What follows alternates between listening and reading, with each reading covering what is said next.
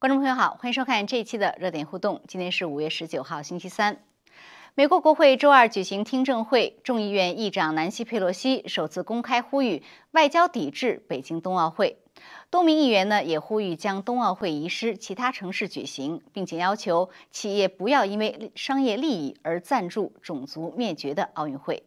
不过，拜登政府没有就此事明确表态。那么，最终西方会联手抵制北京冬奥会吗？疫情的因素对于北京冬奥又会有多大影响？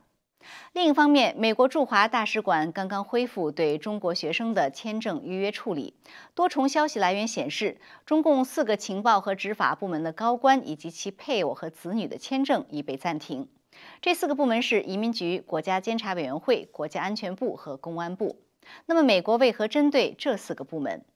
今晚呢，我们还是请来两位嘉宾，就这些最新的热点事件来做解读。两位都是通过 Skype 连线，一位是独立时评人士戈壁东先生，戈壁东先生您好，方贝你好，大家好，嗯，谢谢。那么还有一位是中国问题专家恒河先生，恒河先生您好，方飞好，大家好，嗯，好，谢谢。好的，那二位我们先来谈一谈，就是呃有关美国，就是北京的冬奥。呃，现在西方呼吁抵制的这个问题，呃，我想先请何何先生来解读一下。就是我们其实前一阵已经看到有美国议员在呼吁要抵制冬奥会了，呃，都是有零星的这种不同的呼吁。但是昨天正好在国会有一个联合的听证会，那么不管是议员啊，还是人权组织啊，包括议长佩洛西都出席了这个听证会。所以呢，好像这个呼吁要抵制北京冬奥的这个声，这个呼声在在升级中。您怎么看现在这个局势？现在是中共呢，呃，在内外呢都是取一种非常强势的这种姿态，呃，对内呢，其实对这个宗教信仰少数民族团体镇压呢，这几年都特别严重。那尤其是新疆的问题呢，现在好像这个在西方国家也是特别关注啊，在美国啊，在其他一些国家都引起公愤。那么在这种情况下呢，西方似乎用任何办法，包括制裁啊，什么东西啊。呃，都对他似乎没有什么影响力，呃，所以呢，这个觉得很沮丧。那另外一方面呢，其实除了这个新疆问题以外呢，和这个中国国内的其他人权问题以外，那么其他还有在南海啊、台湾海峡啊，就这些，还有对这个澳洲的这些制裁啊，呃，其实西方呢都是非常恼火，但是呢，也似乎没有什么大的办法。因此，在这个情况下呢，呃。就是西方能够，就是比较明确的有一个表态，或者能做出一些什么事情呢？似乎现在好像就是一个奥运会了，嗯，因为奥运会呢是中共举办的，所以这时候如果抵制的话呢，那是在各种事情上面呢，可能西方有一个表达自己观点的一个地方。我想主要呢就是这个原因，它不仅仅是一个人权的问，就是呃新疆人权的问题，其实是包括很多方面。这把这些所有的这个呃情况都集中到一起了，以这个新疆呃人权侵犯这个作为一个引子，把它引出来，这个情况是呃，那您觉得就是呃众议院议长佩洛西他提出的这种外交抵制，这个外交抵制这种东西呢，它到底呃能起到多大的作用？它是不是已经？其实是一种非常温和的抵制方式了，但是就是这么温和的抵制方式，据佩洛西说，过去也从未成功过。那您觉得现在这一次会成功吗？呃，其实抵制呢有三种方式嘛，一种是全面抵制，呃，一种是外交抵制，还有一种呢就是挪地方。对。那么先讲一下这个，就是全面抵制哈，全面抵制的可能性不太大，就西方国家现在也不可能团结起来。呃，而且全面抵制的一个最大问题呢，就是运动员他可能就受到很大的打击，因为很多人是准备了一辈子，可能就这一次机会，四年以后运动员就没有机会了。呃，这样的话呢，对运动员显然是不公平的，这是一。第二呢，你要想像西方国家像当年抵制莫斯科奥运那样子那么清奇，呃，大家一起行动，这个可能性也非常小，因为中共绝对不是当年冷战时候的苏联，这情况是不一样的。呃，另外一个挪地方的话呢，它也有一些问题。一个呢是它必须要由呃这个奥委会啊，嗯，奥林匹克委员会来做决定，而奥委会现在去挪个地方，呃，在没有特殊的理由的情况下，他们不大会做这种决定的。呃，所以说还有一个呢，就是你需要有一个接收的城市，那么这个接收的城市除了城市以外，这个国家还得同意。本来这个选项就非常非常少，呃，符合这个条件的国家本来就不多，那再要去得罪中共，这个又有多大的可能性？所以这这两个选项呢，基本上不大可能。那只剩下一个选项，就是外交抵制。所谓外交抵制的话呢，就是运动员照样去参参加运动会，呃，也可以拿冠军，回来没有问题。但是呢，这个国家作为一个主权国家，它政府这一级不派代表去。嗯，我觉得这个呢是应该是，呃，虽然说是很温和的办法吧，但是实际上是行得通的、可行的一一种办法，而且呢，它会有效果的。哎，您说它会有效果？您觉得它会有什么效果呢？就这样的外交抵制，它对中共会有什么作用呢？因为对于中共来说的话，哈，呃，这个 奥运会它本身并不是一个体育体育项目，它是中共的一个形象工程、面子工程的一个部分。所以说，如果说这个其他的国家，任何国家去参加了他的，就是政府官官员啊，或者是总统级的，或者是。是，就是联邦这一级的官员去参加呃奥运会的开幕式的话呢，那实际上他不是去参加一个体育活动，他实际上是替中共的政权去背书去了，至少中共会这么把它处理。那么如果你不去的话呢，那马上就面临这个问题，就是中共没有办法利用这个来往自己脸上贴金了，因为全世界都看见了，这是一种抵制，国家领导人不去，那么这样的话呢，就是你说对中国有什么打击，或者是有什么作用的话？那至少就是说，它可以起到不让中共把这个奥运，就像往常一样，作为他自己这个伟光正啊，或者是一个形象工程的成功的一个一个标记来到处宣传，特别是对国内的宣传，作为国内的一种呃叫做积极维稳的手手段，就是呃让大家觉得中共这个在现在是国内国外都国外都很光彩，就这种。那么呃另外一方面呢，其实。对于西方国家来说的话呢，这一步呢也是我觉得哈是应该走的一步，就是说，你即使不能够对他进行惩罚的话，那么至少也不要去鼓励他，因为每次啊开一个奥运会也好，或者开一次这个呃其他的这个呃就大型的博览会也好，就是世界性的一些大的活动在中国开的话啊，呃在中国都是一场非常严重的人权灾难。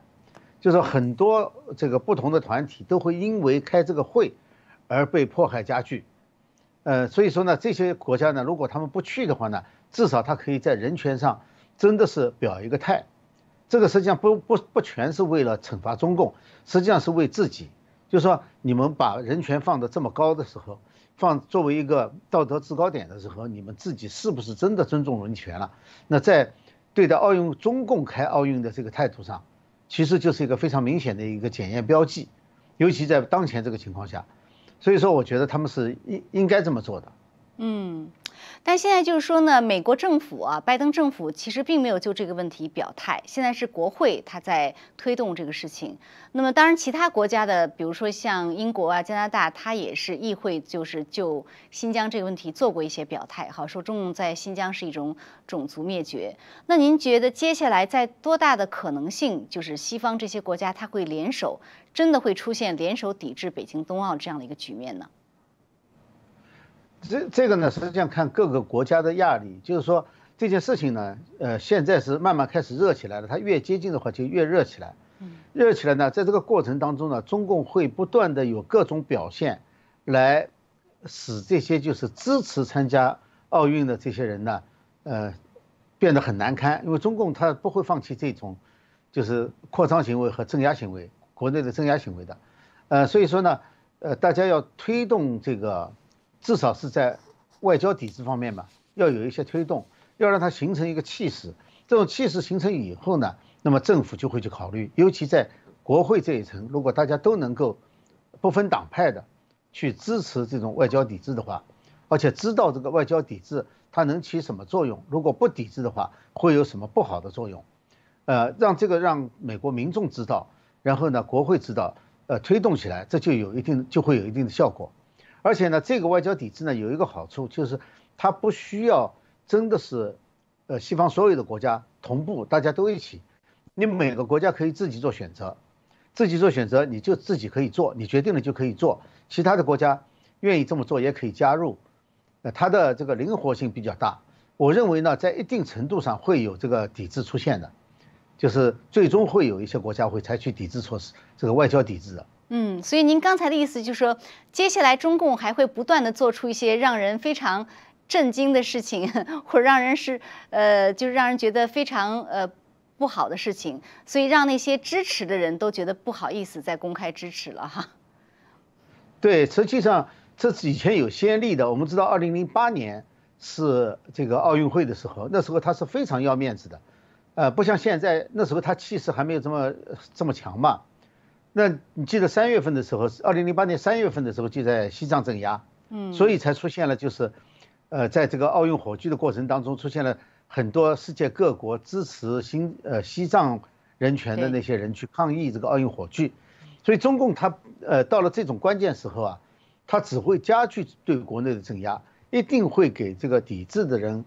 很多这个理由，嗯。是好，那我也想请戈壁东先生来谈一谈，就是您怎么看美国现在的就是这个针对抵制北京冬奥的呼声不断升级这么一个事情，呃，以及您觉得就是该不该抵制奥运？这个我们说这个奥运，这个北京这次冬奥运这个活动，实际上正好是我们这个世界最好，正好是这个我们现在。一个处在全世界在都在对他的对新疆的人权灭绝这样一个一个反人类罪行的一个征讨过程当中，那么在这个过程当中，我们说这个奥林匹克宪章当中有一个非常强调的东西，强调的非常清晰的东西，嗯，那就是说他的有一句话说，运动是天赋人权，就是说我们的奥林匹克这个活动本身是强调人权，那么现在。我们这个奥林匹克活动又放在一个非常反这个人权非常强大的人权最大的这个这个这国家去举办，那么全世界来说这个事情上，就像那前几天美国在这个听证会说的有句话说，如果这样的情况发生以后，全世界所有各国还仗着什么也没发生一样，都在去参加的话，那么这个世界就失去了所有的正义。嗯，那么我说，所以。现在这个这个抵制北京冬奥的分呼声越来越高，这是一个根本原因。因为全世界都知道，不能让一个在人权这个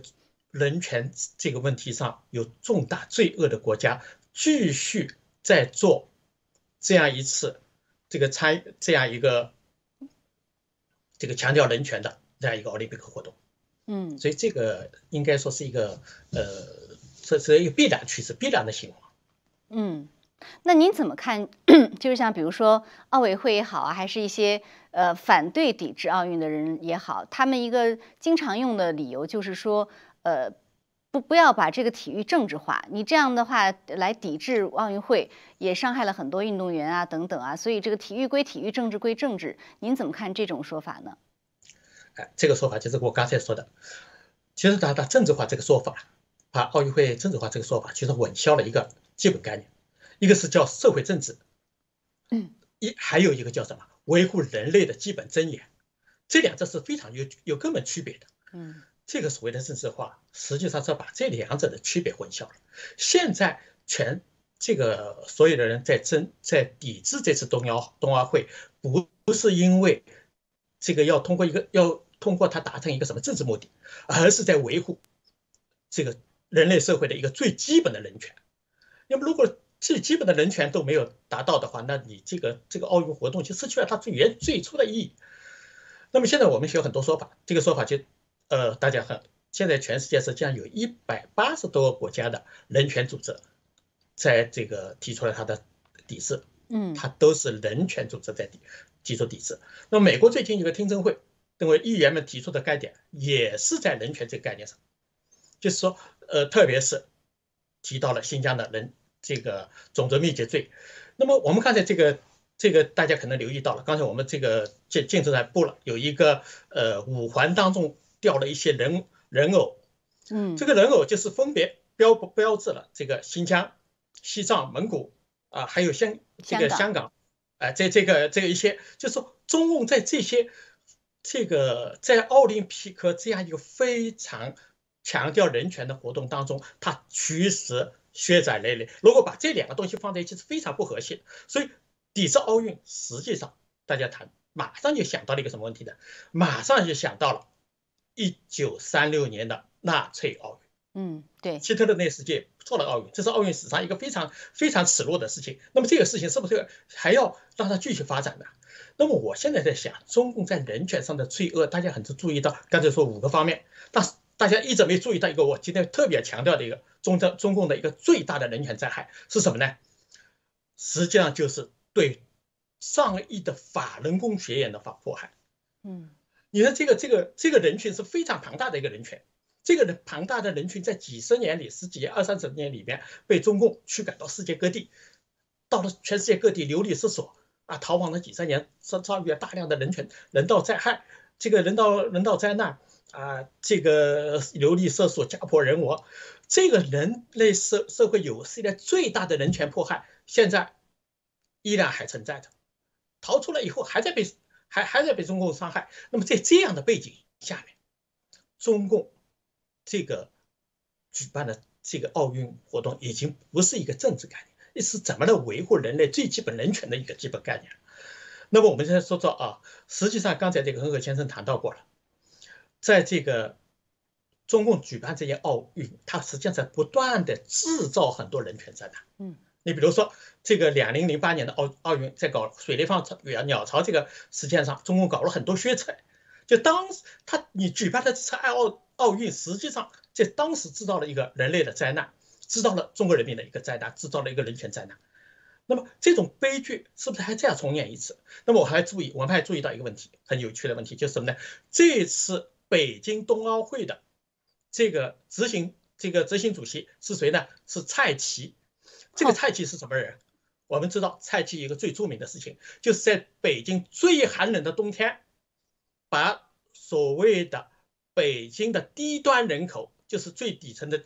这个普通老百姓。赶出在暴风雪里赶出北京，就是直接执行最残酷的人权在人权这个罪恶的人，在主持这次这个北京的冬奥会。嗯，你说这样的一个冬奥会，我们能这这已经完全不存在，不在政治这个概念上，就在怎么能维护人类最基本的，就是我们最基本的良知，出于最基本的良知，都应该去抵制它。嗯，那么你说这个刚才这个很先说的，他这个这这一搞这种活动，中国一搞什么冬奥奥运会活动，马上就搞一个很大，继续出现那种人权侵犯的活动，那包括抓捕异议者、驱赶不稳定人群啊，还要禁止民众出，而且这种活动一一次不是说短期来一个，甚至一两个月，兴师动众的。所以我们说，如果这次奥运顺利举办，国际，我我有个话是不是说的？我说，如果这次冬奥运顺利举办，国际奥委会以及所有的参与者，其实都是中共人权犯罪的直接帮凶。那你看很简单，他做的这事情，就是因为你们在那里做，所以做那里中国人民、中国老百姓还再次因为你们这些，你这个冬奥会放在那里，中国老百姓受到了更大的人权灾难，你们不是直接帮凶吗？对，其实您说到这，我正好想问一个，就是国际的奥委会也好，美国奥委会也好，到现在呃以来，对这种呼声是没有反应，甚至反对的哈。但是实际上呢，你撇开，你即使在人权问题上，你还没有那个，就是能够让你有所为的话，这次全球范围的疫情，它的发源地就在中国，而中共在这个疫情上的掩盖啊、初期的不作为啊，是大家看的都很清楚。现在甚至很多的这个矛头、很多这个证据和信息也指向这个武汉病毒所，所以在这种情况下，呃，奥委会完全不考虑任何中共所承担的责任，呃，就是就是对这种要求。就是抵制奥运的呼声不作为，你比如说，就算换地方也不是完全不可能，他可以先推迟嘛，对吧？就像有的议员说，你可以先推迟，那你推迟到明年的之后，你有足够的时间，你可以去换地方。所以在这种情况下，您觉得这些奥委会是不是已经偏离了所谓的这个，呃，奥运的基本精神，就是一个天赋人权的这样一个基本精神呢？对这个问题，实际上是很严重的。这个问题实际上是也代表了我们现在这个整个整个世界上。在一些国际组织上面的，我们说我们我们说这些国际组织沦陷这个概念说的比较严严重了，但至少这些国际组织是出现了很多的问题的。我们说这个最严重的问题，我们已经看到过的那个 WHO，嗯啊，谭赛德在疫情的期间呢出现了这个问题，同类的这些问题都很严重的呈出现这个问题。那么奥委会这次也是个问题，你最近这个国际奥委会的一个那个主席跟蔡奇通话的时候，还大还特别的讲，啊，特别跟这个呃这个蔡奇说，哎呀，中国的疫情控制特别好。他完全，他他他完，他真的不知道，这个这个病毒来自中国，中国在这个这个问题上是违完全违背了，不是叫现在不叫奥运精神，是奥运主义，嗯，这个奥违背了奥运主义，这个如果是这样的话，他彻底违背了奥运宪章，但是他完全无视这些东西，这个问题其实是很严重的。那么这些问题为什么会发生？说到底，就是说我们这个，我们把跟。就是我们经常说的话题，中共的这几十年对西方的渗透，包括对国际组织的渗透，都在这里起到作用。腐蚀，嗯，这个腐蚀渗透，这个说这是我们我们甚至说是我上次说过一个词，就是殖民化。你比如说这个呃这个 WHO 的谭赛德，就是中共出钱把他送上去的，那就是殖民化的。他就是把他的官员送上去，然后为他为他说理。那么这里就把完全什么是正义啊？是非呀，公理啊，什么都没有了。人类的人权啊，都都可以无视。这个问题在联在我们说在联合国，在很多的国际组织里面，特别是在世界人权组织这里面是特别明显的。嗯，那么这些问题发生了以后，更说明我们现在抵制奥运，这不只是一个，不只是一个针对中共这样一个一个一个一个一这一次。奥运会的问题，还是一个要分清这个世界的这些基本正义，要要重新捡回基本的这个，把奥运精神基本捡回来，这都没有了，善恶对基本良知都没有了。嗯，通过这个过程，他什么都没有了。是，就等于说我如果大家就这么闭着眼睛再到美到中国去，觉得你什么也没发生过，呃，这跟我我这我这是在里，呃，这这这这做一个竞赛。闭着眼睛去，闭着眼睛回来，那么这世界的正义在哪里？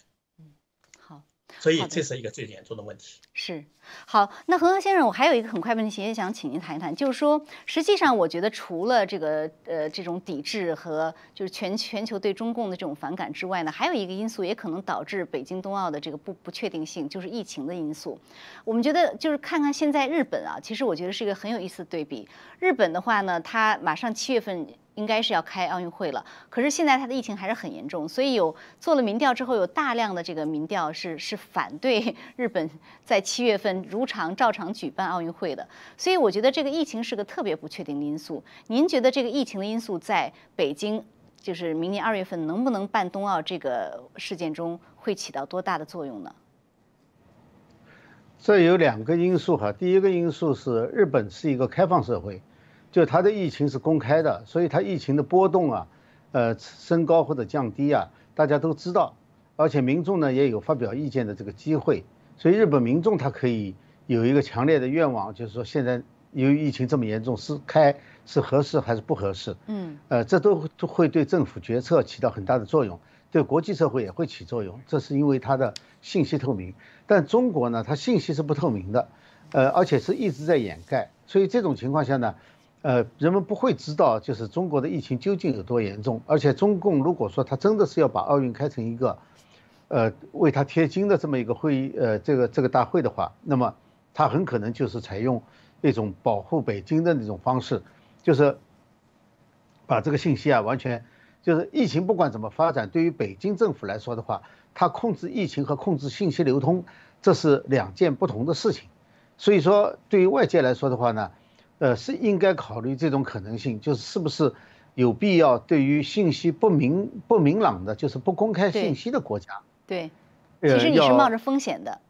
对，是是有风险的，而且还有一个风险，甩锅的风险，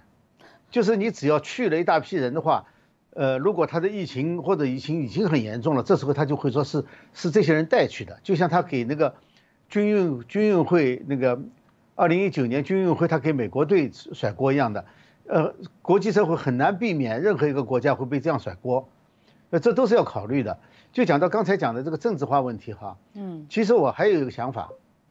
就是这个集权社会主义国家啊，都是体育政治化的典型。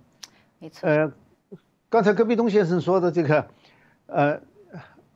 一九三六年的这个柏林奥奥奥运会就是典型的政治化。纳粹是什么？纳粹是国家社会主义。这个前苏联也是体育政治化，中共到现在还是体育政治化，没有人比他更政治化的。所以说，就从真正的要做到避免体育政治化的话，也应该把奥运挪出去，不让中共利用这次这个奥运来把它政治化，就是不让它政治化，就应该把它挪出来。对，没错，所以这个所谓所谓体育政治化，这个应呃是不存在的。如果真要是这样的话，你首先应该抵制中共的奥运。但是就是说回到疫情啊，我觉得呃除除了您说的这个中共可能会控制信息，让外界不知道中国疫情的情况，呃，为了保住这个奥运之外呢，还有一种可能就是它的疫情真的也可能会很严重。在这种情况下，客观上他就没有办法，呃，在外界来看也也会觉得说是不是？没有办法去北京参加奥运。比你比如说现在是安徽啊、辽宁啊，疫情又起来了嘛，所以它真的我有没有可能出现这种疫情它是瞒不住的情况下，那么也会影响这个北京冬奥的这个可能的召开。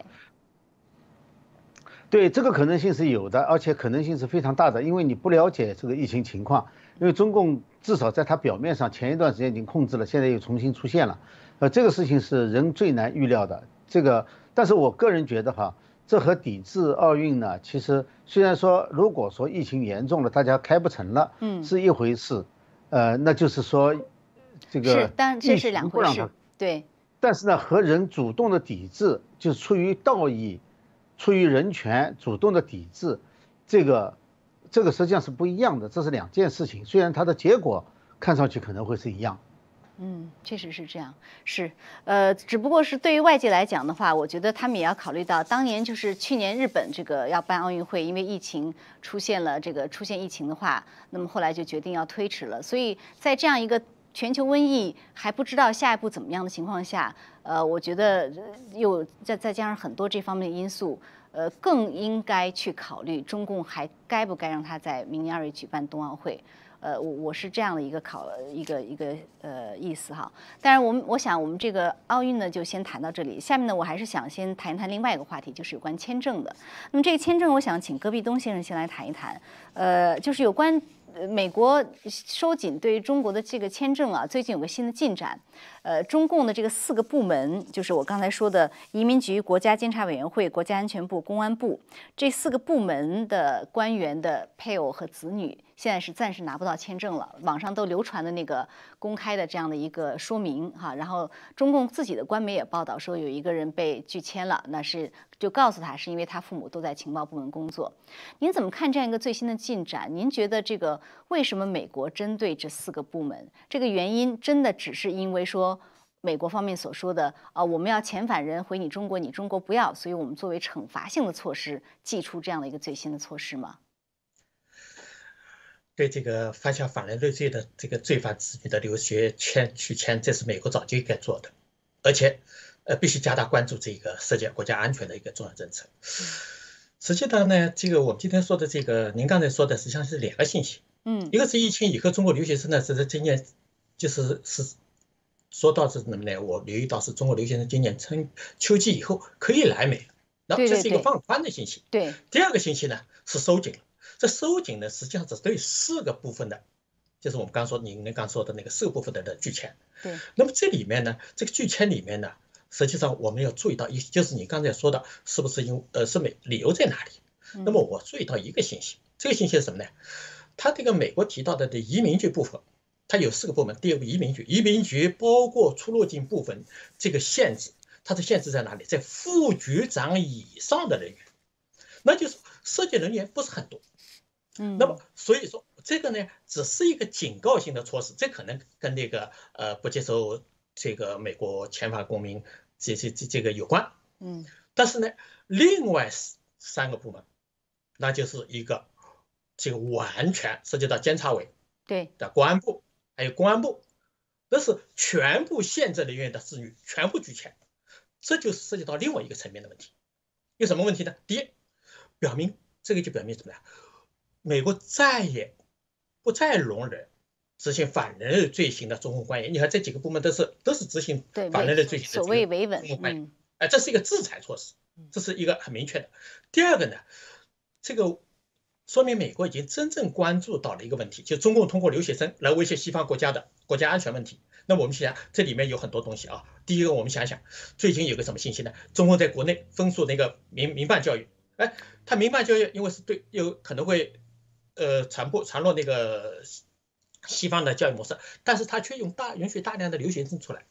那么还有一个信息，大家可以注意到，留学当中，我们有张图片看到吧？留学生在一个在那里宣誓啊，组织党组织宣誓，这就是说在那个留学当中混入了特洛伊木马，中国的特洛伊木马。那就是对美国的一个，那么还有一些，那么我我我我我曾经有一个亲亲身经历的东西，就是美国这个中国官员通过他的留学生子女来对美国实行渗透，这个事情是我亲身经历的。这事情在在两零一三年嘛，有两个美国的大学教授就在滨州的两个大学教授，当时做了一件事情，就是帮助中共把我就是诱惑我。开始说因为民提供民主基金啊什么诱惑，然后把我搞得心下大厂。后来我就一直在奇怪，这两个美国教授为什么会去帮中共？嗯，最后我搞清楚了，其中这个中共在上海科社科院的这个宣传部部长，那就是中共的，实际上就是中共的国安特务了。在我们在我们在我在因为是个工作，这两个部门，呃，组织部跟宣传部都是国安特务。这个当部长的这国安。中共的国安特务，他的孩子就留学在这个大学里，然后呢，他的孩子就寄放在这两个这个大学教授家里，寄宿。那么然后每年又把他们请到这个中国去，暑假请到这样去陪他们去这个帮他们出书，哎，中共帮他们出书，然后带他们去西藏，然后还要还还还带他们参观，怎么反正每年都有一些一些一些福利，据说还有一些什么，那么就中共实际上中共这些。国安特务或者中共的官员通过子女的留学来直接参参与到美国对美国的渗透当中，所以这个这个对美国的国家安全是非常重、非常严重的一个事件。所以说这一次美国做的这一次做的这个这个拒签，我们觉得呢这个范围，呃做的很好，嗯，也做到了很重要，也是对美国这个国家安全的一个非常严重、非常重重要的一个一。一个重要举措，但是我们觉得还远远没有做到，还可以足以防到美国渗透。嗯，这个中共对美国的渗透，还还还不能，还还没有彻底堵住漏洞，只是说做了一个制裁而已。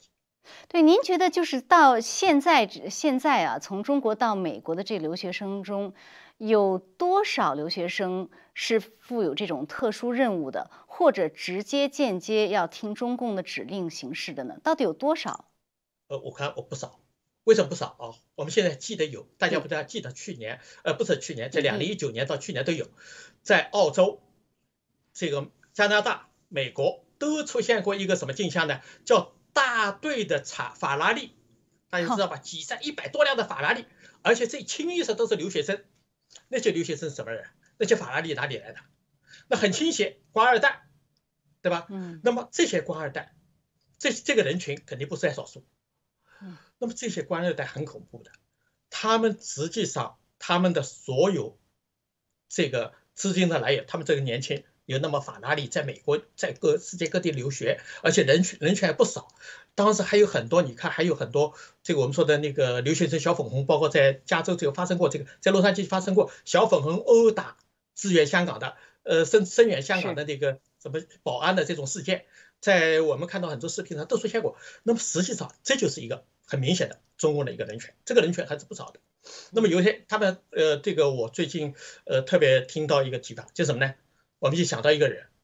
谁呢？薄熙来的儿子叫薄瓜瓜。嗯，薄熙来做了一个什么事情啊？就是杀人工厂。我们知道把人说话的那个杀人工厂做了大量。然后呢，薄熙来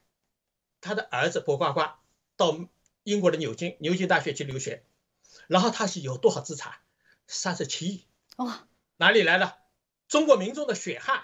所以说这个这个很恐怖的，这个这个群体很恐怖。而且呢，这个群体他在他在政治立场上，他就对美国，他不会是这个呃热爱美国的，他一定是站在中国立场上的。那么这个人群，而且我们现在很明显看到是不是少数？嗯，好的。那恒河先生也请您谈谈，您怎么看这一次？呃，中共呃就是这四个部门啊被美国制裁，就是在签证上，呃，对这四个部门的官员和他的这个子女收紧签证，您怎么看？为什么针对这四个部门？我想美国呢，可能是在人权方面呢，像有一些表态。最近因为有不少表态，就是在中国的人权方面，你看哈，一个是对一个六幺零的官员第一次，对，因为六幺零是中共成立的一个。特别的一个迫害法轮功的指指挥机构嘛，嗯，那美国到现在为止，虽然制裁的官员当中有参与过迫害法轮功的，但是就单纯为迫害法轮功制裁的官员，就是这是第一名，第一个，呃，说明他是实际上是呃在这方面哈，你看新疆制裁了五个官员，最高的达到政治局委员，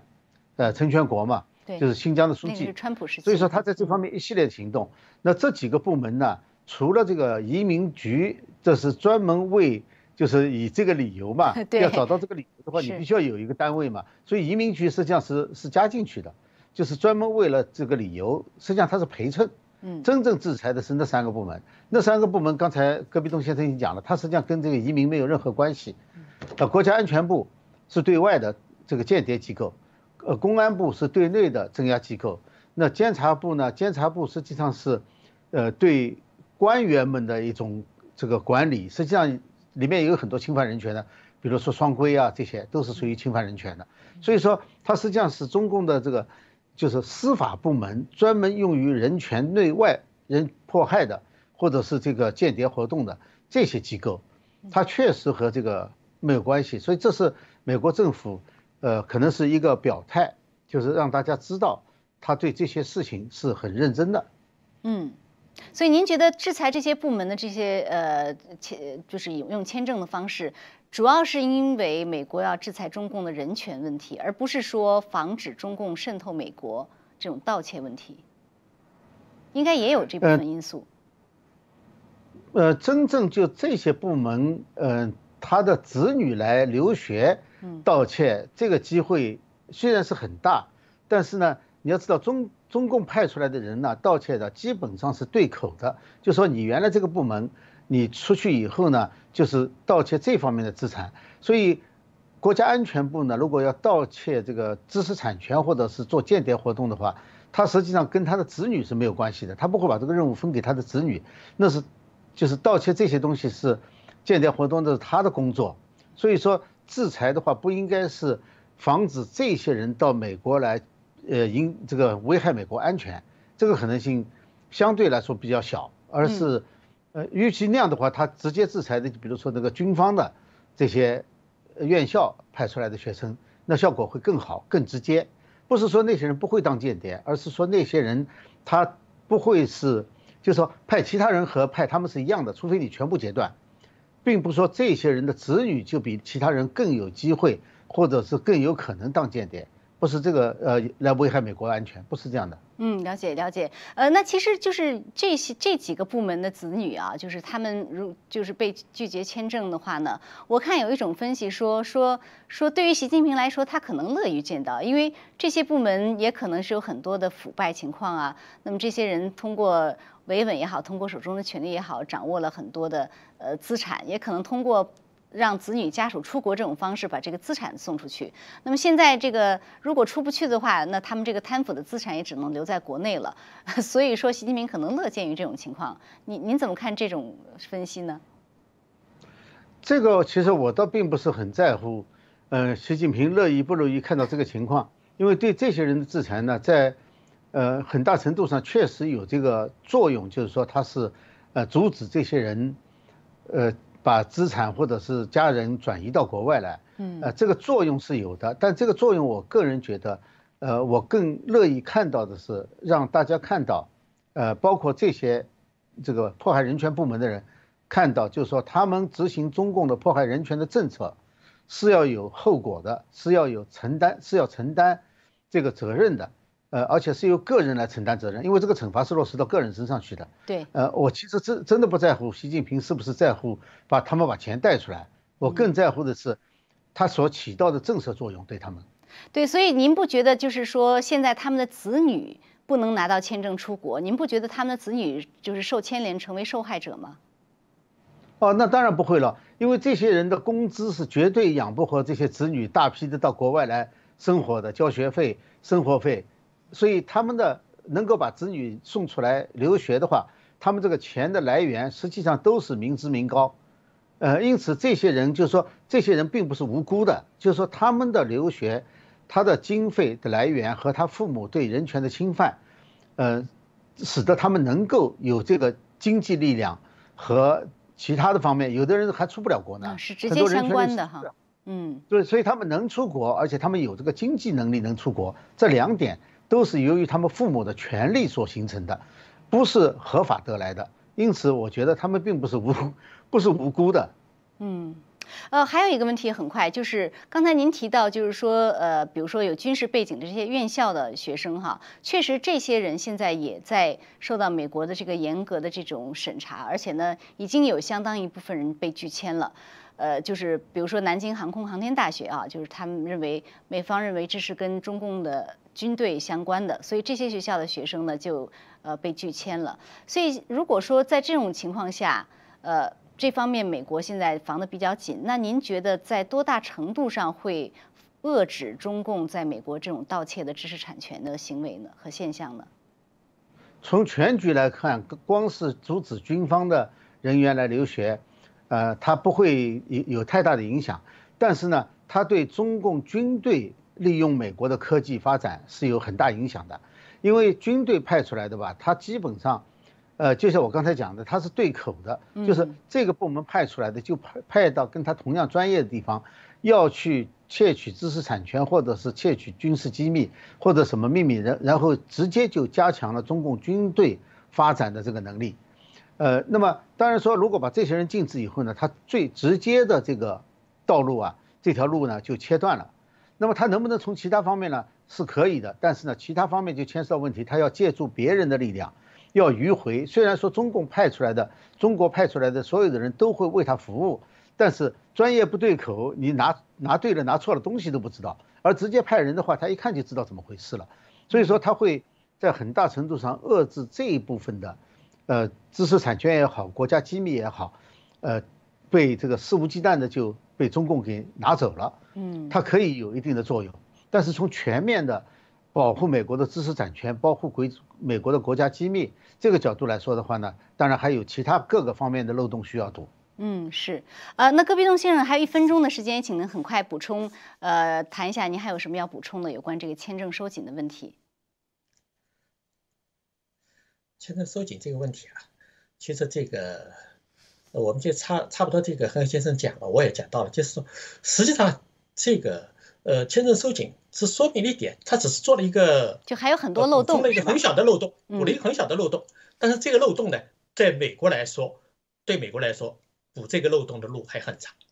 最近还有美国最近还抓了一个，呃，就是中共在在这个签证收紧上，这个在对美国知识产权的盗窃上面，他其实做的很多事情是五花八门的。最近还抓了一个，抓了一个中共的一个生物生物学专家，啊，盗窃了。用美国，我写了个文章，就说用美国的纳税人的钱来为中共服务，这个是很恐怖的。是。那么这个这个签证收紧对美国来说是一个非常重要的举措，而且我觉得要不断的扩大，现在还还太小。嗯，好的，好，非常感谢呃戈壁龙先生还有恒河先生今天精彩点评。那我们也感谢观众朋友收看，呃，节目时间又到了，我们还是下次节目再见。Música